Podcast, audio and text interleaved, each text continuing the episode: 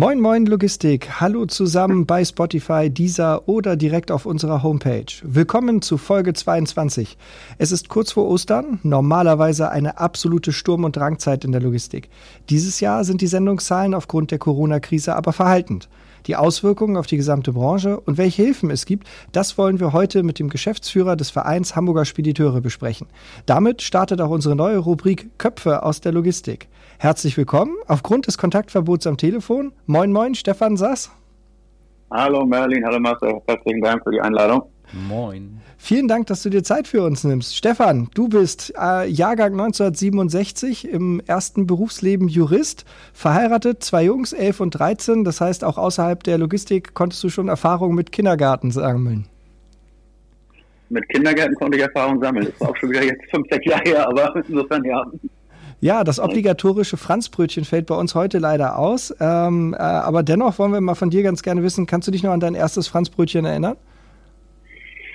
Kann ich ehrlich gesagt nicht, weil ich eigentlich auch äh, kein Franzbrötchen-Typ bin, also auch kein Kuchen oder sonst was. Ich bin eher der, der auf helle weiße Brötchen steht. Ich habe mal mein letztes Franzbrötchen vor zwei Jahren jetzt gegessen, äh, im Rahmen der Logistikhelden. Da war noch eins über, aber ansonsten bin ich nicht so der Franzbrötchen-Typ.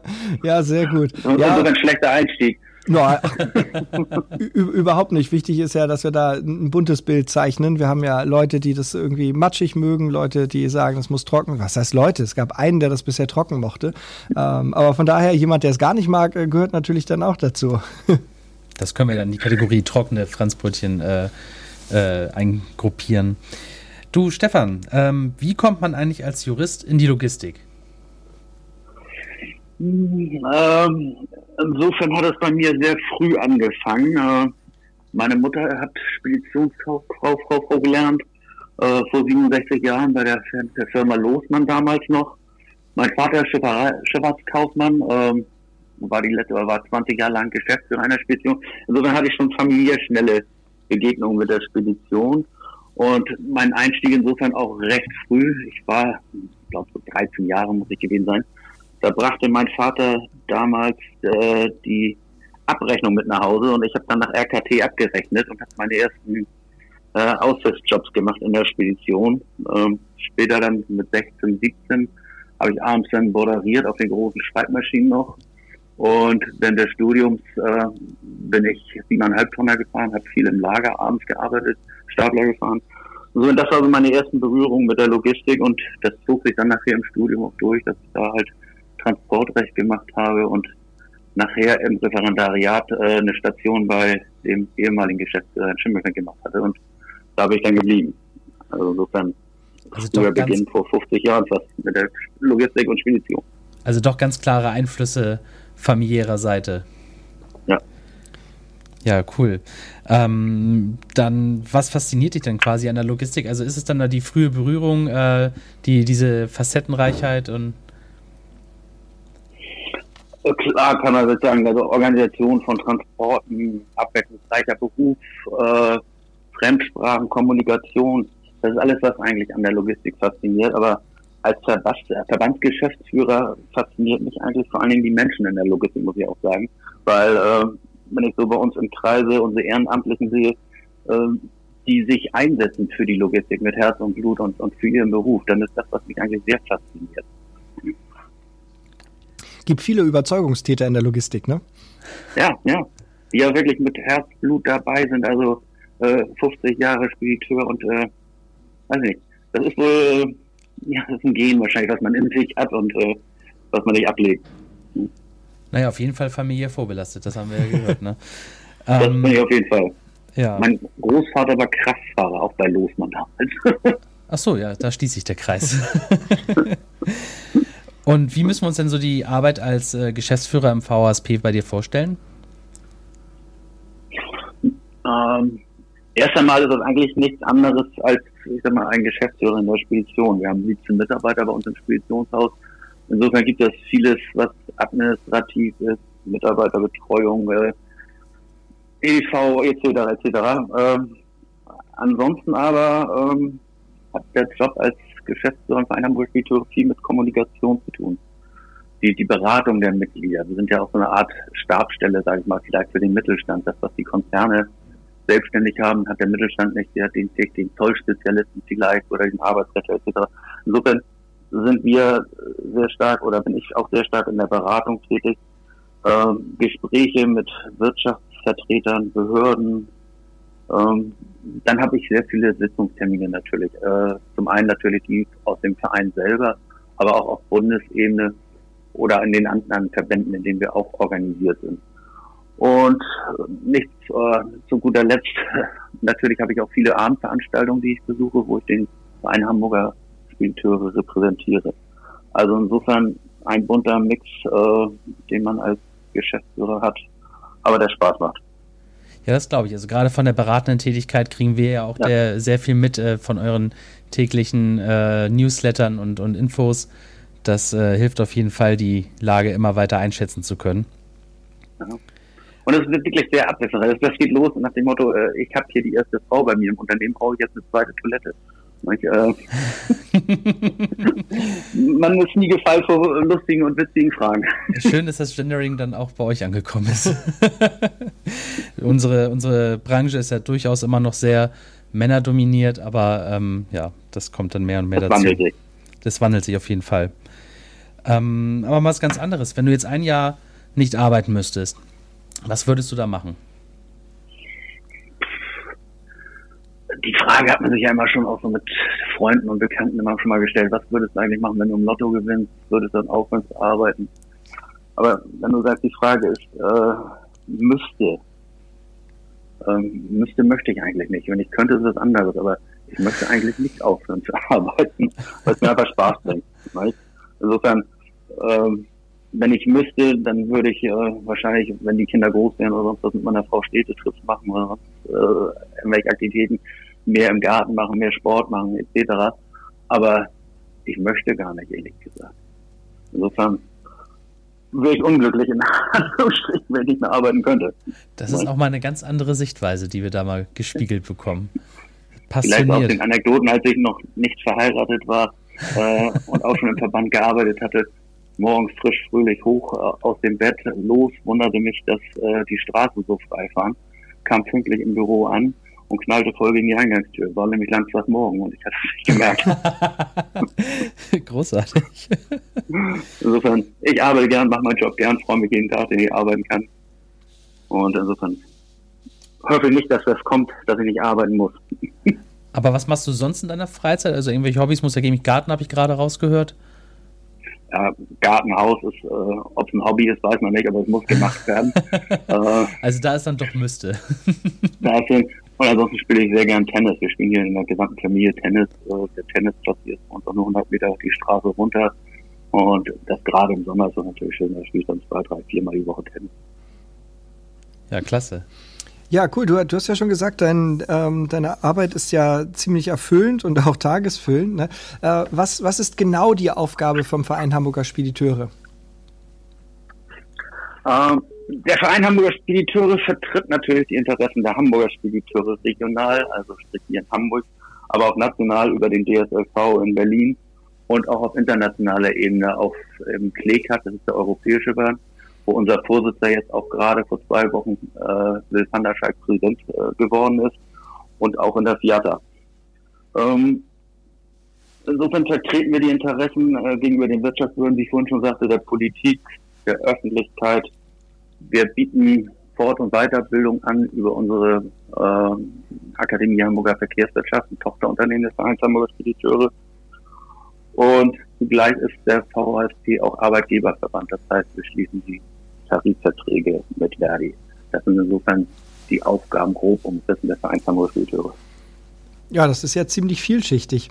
Äh, welch, welche Vorteile würdest du ähm, äh, ins Feld führen, wenn es darum geht, ein Unternehmen zu überzeugen, Mitglied im VHSP zu werden? Ähm, diese Frage, ähm, welche Vorteile bringt eigentlich eine Mitgliedschaft, ist aus meiner Erinnerung und aus dem, was ich so von meinen Vorgängern gehört habe, eigentlich erst in den letzten 10, 12, 15 Jahren aufgekommen. Das war früher eigentlich eine Selbstverständlichkeit, so die Erzählung, dass man Mitglied im Verein Hamburger Spediteur war als Hamburger Spediteur. Ne? Äh, und zu dem Punkt möchte ich eigentlich gern wieder kommen, dass, dass ich nicht irgendwo Vorteile aufzählen muss, sondern dass man sagt, äh, Verbände Beiträge an Verbände, äh, die kann man wirtschaftlich eigentlich nicht messen. Wir sind keine Einkaufsgemeinschaft oder ähnliches, sondern wir sind eine Interessenvertretung und da hilft nur diese gemeinschaftliche Stärkung oder dieses gemeinschaftliche Zusammenleben und das kann man, wie gesagt, nicht in Geld messen. Ähm, das ist eigentlich das, wo ich wieder äh, hinkommen möchte, dass man sieht, wir sind eine Solidargemeinschaft als Hamburger Spediteure und äh, da, das kann ich nicht in Euro aufrechnen. Ne? Ähm, was, was den Vorteil hat, ist ja, ein weiterer Vorteil, wie eben angeführt, auch schon für die Mitglieder ist, aber ansonsten, äh, dass wir Arbeitgeberverband sind. Das ist natürlich gerade für die großen äh, Logistikkonzerne, Speditionskonzerne von Interesse, dass wir die Tarifverträge hier schließen fürs Gewerbe und äh, sie letztendlich keine Haustarife oder ähnliches schließen müssen. Mhm. Und äh, letztlich ein Vorteil auch für die Mitgliedsunternehmen ist auf jeden Fall, denke ich mal, die Beratung und äh, die Information unserer Mitglieder. Wir haben hier in Hamburg eine tolle Truppe zusammen äh, in der Geschäftsstelle, die sehr viel Know-how hat und mit sehr viel Einsatz eigentlich an der Sache ist und äh, berät, auf Messen unterwegs ist, Ausbildungsmessen.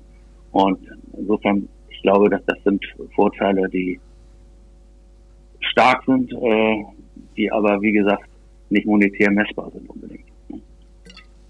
Ähm, die große Frage ist ja, wen, wen repräsentiert ihr eigentlich? Wenn wir mal vom VHSP sprechen, dann ist das ja ähm, für, für Außenstehende ganz schwierig zu fassen. Ne? Also ähm, wie viele Mitglieder haben wir eigentlich? Wie viele Arbeitnehmer sind eigentlich unter dem Dach des VHSP mhm. gemeinsam organisiert? 1884 ist der VHSP gegründet worden und äh, wir haben 350 Mitglieder und 19.000 Mitarbeiter, die wir da repräsentieren.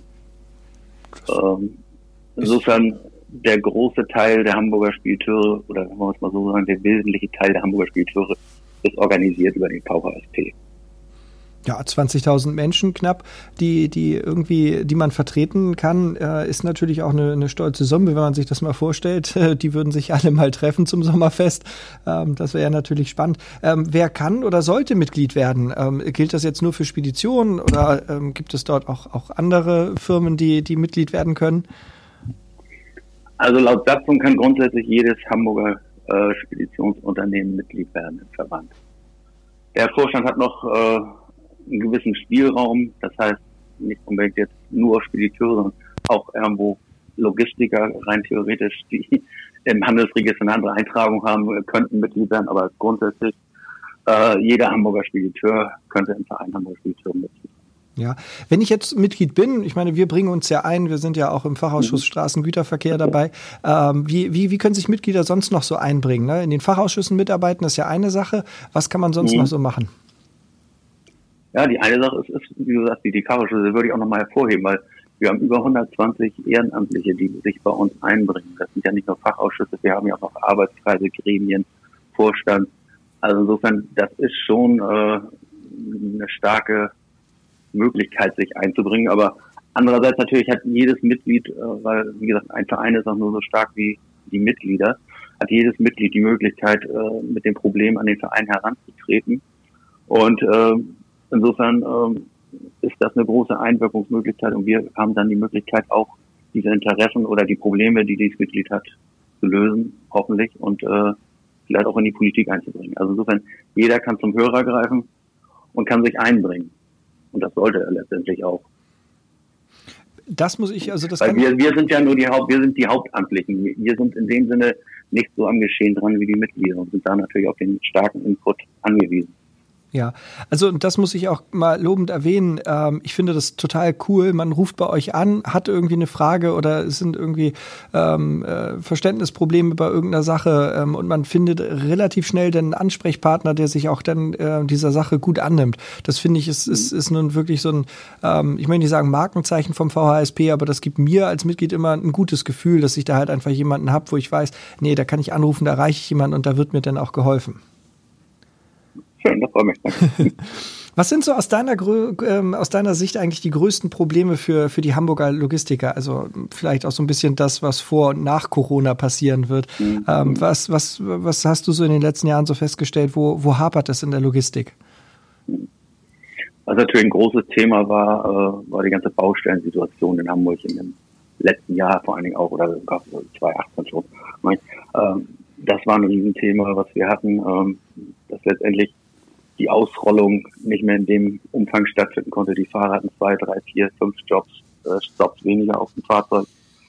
Ähm, Personal war ein großes Thema und äh, es ist ja auch immer noch, insofern glaube ich, sehen wir das zumindest, dass die Mitglieder das jetzt auch in der Krise noch sehen, dass das Personal ein Thema ist, weil viele dann doch zur Kurzarbeit übergegangen sind und langfristig äh, in, dem Sinne dadurch planen und nicht irgendwo äh, betriebsbedingte Kündigung aussprechen etc., was man ja vielleicht auch in Betracht ziehen könnte. Nein, man will das Personal halten. Also wieder. Personal war ein Thema auf jeden Fall. Einfuhrumsatzsteuer, nur kurz mal angerissen, ist immer noch aktuell ein großes Thema. Äh, in den Westhäfen kann ich die Einfuhrumsatzsteuer verrechnen. Hier in äh, Hamburg zum Beispiel muss ich in Vorlage gehen, äh, was natürlich sich auf die Liquidität auswirkt. Da sind wir auf jeden Fall noch dran. Ähm, Zollabfertigung äh, war zumindest 2018, 2019 auch ein großes Thema. Ähm, wir haben die automatisierte Zollabfertigung gefordert und fordern sie auch immer noch, um eine zügige Abfertigung, vor allen Dingen auch hier im Hafen, hinzubekommen. Und letztendlich auch, äh, das ist sogar aktuell, vielleicht auch unabhängig von der Container, von der Corona-Krise, die Abfertigung an den Container-Terminals. Das ist das, was uns auch dauerhaft eigentlich beschäftigt. Ja, das ist ja ein Thema, was uns jetzt auch in die Corona-Krise äh, begleitet hat und jetzt genau. ja nochmal ganz neue Blüten ausprägt. Ähm, was für Auswirkungen siehst du sonst noch derzeit in der Corona-Krise? Hm, sehr unterschiedlich. Also ähm, zumindest das sind so die Rückmeldungen, die ich von den Mitgliedern kriege. Das hängt letztendlich davon ab, auch gerade hier als Hamburger Seehafenspediteure, in welchem Fahrtgebiet bin ich unterwegs, ähm, was für Commodity äh, ist am Handel oder sind wir am Handel oder, oder am Transportieren. Äh, allgemein erwarte ich jedoch auf jeden Fall jetzt irgendwo April, Mai, dass der Import irgendwo zwischen 50 bis 80 Prozent wo zurückgeht. Das ist das, was ich so höre. Und äh, auch im Export wird das nicht viel besser aussehen gegen die ganzen Fabriken, weil sie selber haben in Europa schon seit Mitte März irgendwo größtenteils geschlossen. Insofern Auswirkungen Corona auf die Hamburger Spediteure massiv, zumindest auch in den nächsten zwei Monaten bestimmt. Ja. Spürt ihr die, die Auswirkungen auch ähm, in eurer Arbeit als Interessensverband? Klar spiegelt sich das wieder, äh, gerade in solchen Zeiten, dass ein erhöhter Informationsbedarf da ist. Wir verschicken ja fast rund um die Uhr jetzt auch Informationen, E-Mails, sind auch auf die aktuelle Information übergegangen und uns haben wir oft die Sachen gesammelt und am Donnerstag dann in unserem Rundschreibendienst verbreitet. Äh, jetzt versuchen wir schneller zu reagieren, weil die Zeit auch sich äh, stündlich oder die Probleme sich stündlich ändern. Ähm, insofern Kurzarbeitergeld ähm, ist auch ein erhöhter Beratungsbedarf gewesen, Homeoffice, alle Fragen dazu. Also insofern äh, haben wir eine ganze Menge mehr zu tun. Also insofern, wir spüren die Auswirkung auch im Verband. Ja. Und ja natürlich auch in unserer Weiterbildungseinrichtung, von der wir, bei der, äh, in der wir sehr betroffen sind, massiv betroffen sind. Wir können mittlerweile keine Kurse, im Augenblick keine Kurse mehr machen. Mhm. Also insofern ist das Geschäft da auf Null runtergegangen. Ne? Bist, bist du denn generell zufrieden mit der Unterstützung durch die Politik oder siehst du jetzt gerade für die Logistiker ähm, so gewisse Löcher ähm, in, in, diesen, in diesen Rettungsschirmen? Also zumindest das, was ich sehe, äh, sehe ich keine Löcher im Augenblick. Also Hamburg vor allen Dingen auch, das ist ja teilweise auch eine Ländersache, äh, ist sehr stark engagiert. Das ist zumindest das, was sich mir widerspiegelt. Also wir haben wöchentlich die Telefonkonferenzen mit Senator Westhagemann, der sehr engagiert ist in dem Thema. Äh, mit dem Rettungsfonds, mit, mit den KfW-Krediten, die jetzt auch äh, 100 Prozent sozusagen durch den Bund rückversichert sind. Also im Augenblick äh, sehe ich die Unterstützung der Politik eigentlich als gut an oder sehr gut an. Aber das müssen mir die Mitglieder vielleicht dann eher sagen. äh, insofern kann ich dann gern zurückspiegeln den Ball oder zurückspielen den Ball. Ja. Mhm. Ähm, also ich sehe das im Großen und Ganzen ähm, sehr positiv. Ich finde halt auch, dass wir ähm, äh, jetzt gesehen haben, wenn, wenn, wenn die Bedrohung da ist, dass dann halt auch äh, die Politik Land auf Land ab schnell reagieren kann. Ob das jetzt mhm. die besten Lösungen sind, das werden wir wahrscheinlich sowieso erst im Mai erkennen. Ähm, und ich denke, dann werden wir auch an der einen oder anderen Stelle ein bisschen nachjustieren müssen. Äh, ich ich habe so ein bisschen Bauchschmerzen mit, mit Kreditlösungen, ähm, gerade so bei, bei kleinen Fuhrunternehmen mit, ich sag mal, äh, ein bis zehn oder 15 Autos. Ähm, da ist das halt so, das ganze Geschäft ist eh niedrigmargig. Ähm, da sind keine großen Rücklagen gebildet worden. Und da stelle ich mir dann die Frage, naja, wie, wie sollen sie diese Kredite denn jemals bedienen, wenn vorher kein Geld war, um mhm. Rücklagen aufzubauen? Wie soll denn nach der Krise Geld da sein, um einen Kredit zu bedienen? Und ähm, ist das dann nicht vielleicht auch so ein bisschen tot auf Raten? Äh, ist ja natürlich ein, ein hässliches Wortspiel gerade, aber äh, da, da habe ich so ein bisschen Bauchschmerzen, ob das so die beste Lösung dafür die ist. Ähnlich ist es ja auch in der Gastro. Wir haben ja das Problem, dass ähm, die, die Container, die wir heute nicht fahren, die werden wir ja nicht morgen zusätzlich fahren. Also ja, wir haben ein bisschen Rückstau und ja, da wird ein bisschen, wird ein kleiner Peak sein, aber das wird ja nicht so sein, dass wir die, die Transportleistung von zwei oder drei Monaten ähm, dann aufholen, sondern ähm, das Geschäft kommt nicht. Die Kosten, die bleiben aber und die müssen dann halt über die Kredite abgetragen werden. Ähm, und das sehe ich halt kritisch, weil äh, das bedeutet halt, dass Fuhrunternehmen dann ähm, Kredite bedienen, ähm, die denen vielleicht für eine weitere Refinanzierung im Weg stehen, gerade wenn es dann um Investitionen geht. Ne? Und dann, dann hat man aber noch, keine Ahnung, nochmal 180 oder 200.000 Euro ähm, äh, ähm, Förderung da oder Kredite von der KfW, die man auch bedienen muss und muss dann aber bei der Bank noch nach einem weiteren Kredit fragen, wenn man dann vielleicht den Fuhrpark erweitern möchte oder generell in, einfach nur äh, Autos austauschen möchte. Ähm, und da weiß ich nicht, ob man sich damit langfristig denn, denn so, so einen Gefallen tut. Ne? Ähm, da braucht es halt auch noch irgendwie so ein Korrektiv, äh, ob man jetzt mal irgendwie über, über, über sagen wir, Steuerverzicht äh, äh, spricht oder, oder, oder dass man diesen kleinen Unternehmen einfach in den nächsten zwei oder drei Jahren so ein bisschen den Rücken frei hält, dass die halt mit ein bisschen mehr Marge ähm, äh, aus dem Markt heraus oder zumindest aus dem Monat herauskommen, so dass, dass da halt auch äh, realistische Chancen sind, um äh, diese Verbindlichkeiten dann irgendwann auch mal wieder abzubauen. Das ist so das Einzige, was ich sehe. Aber im Großen und Ganzen sehe ich das sehr, sehr positiv. Äh, einfach, dass man das Gefühl hat, man ist nicht alleine. Ja. Das ist, glaube ich, auch für den Anfang ganz, ganz wichtig. Äh, und wir haben hier in Hamburg ja vielleicht auch noch ein wenig etwas eine andere Situation. Wir sind hier sehr stark seehafenlastig. Das kommt vielleicht dazu. Ja. Klar, natürlich, also die Kredite helfen natürlich überall dort, ja. ähm, wo es halt darum geht, die Liquidität nur übergangsweise ähm, äh, sicherzustellen, ne? auf jeden Fall. Würdest du dir denn mhm. noch weiterführende Maßnahmen wünschen? Also fällt dir irgendwas noch ein, wo du sagst, ach, das könnte uns Hamburger Spediteuren gut tun?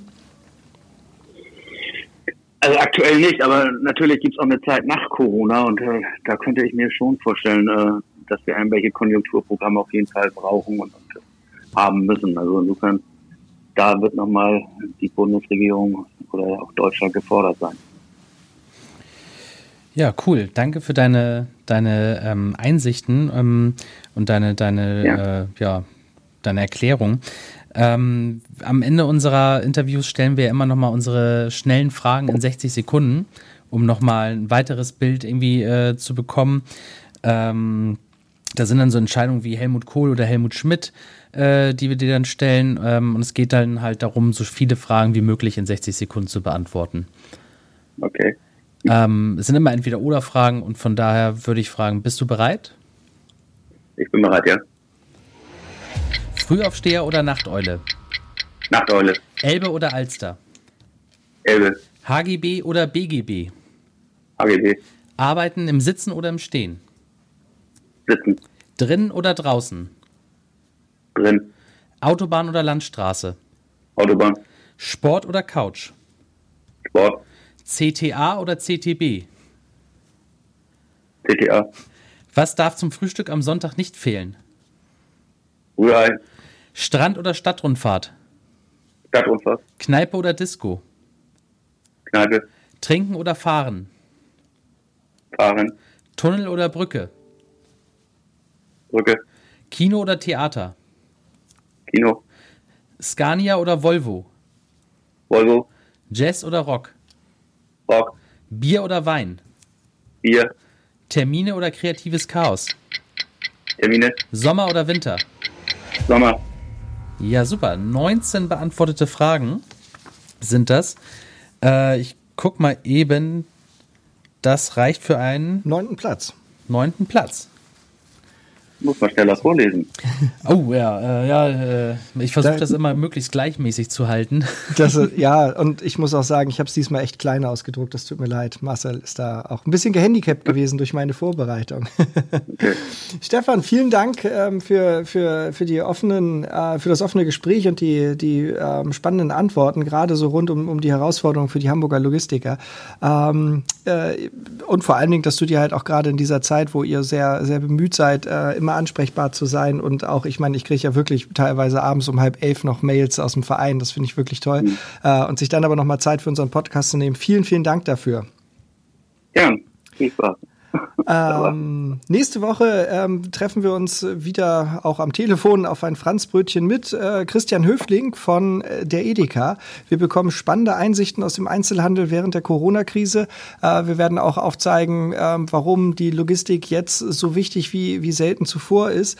Und er wird uns auch die Frage beantworten, ob es wieder Toilettenpapier geben wird. Ähm, deswegen mehr davon hört ihr in der nächsten Woche. Ähm, vielen Dank nochmal an Stefan, vielen Dank an Marcel für die Co-Moderation und ähm, die 60 Sekunden. Bleibt entspannt und kommt gut durch die Woche. Tschüss. Tschüss.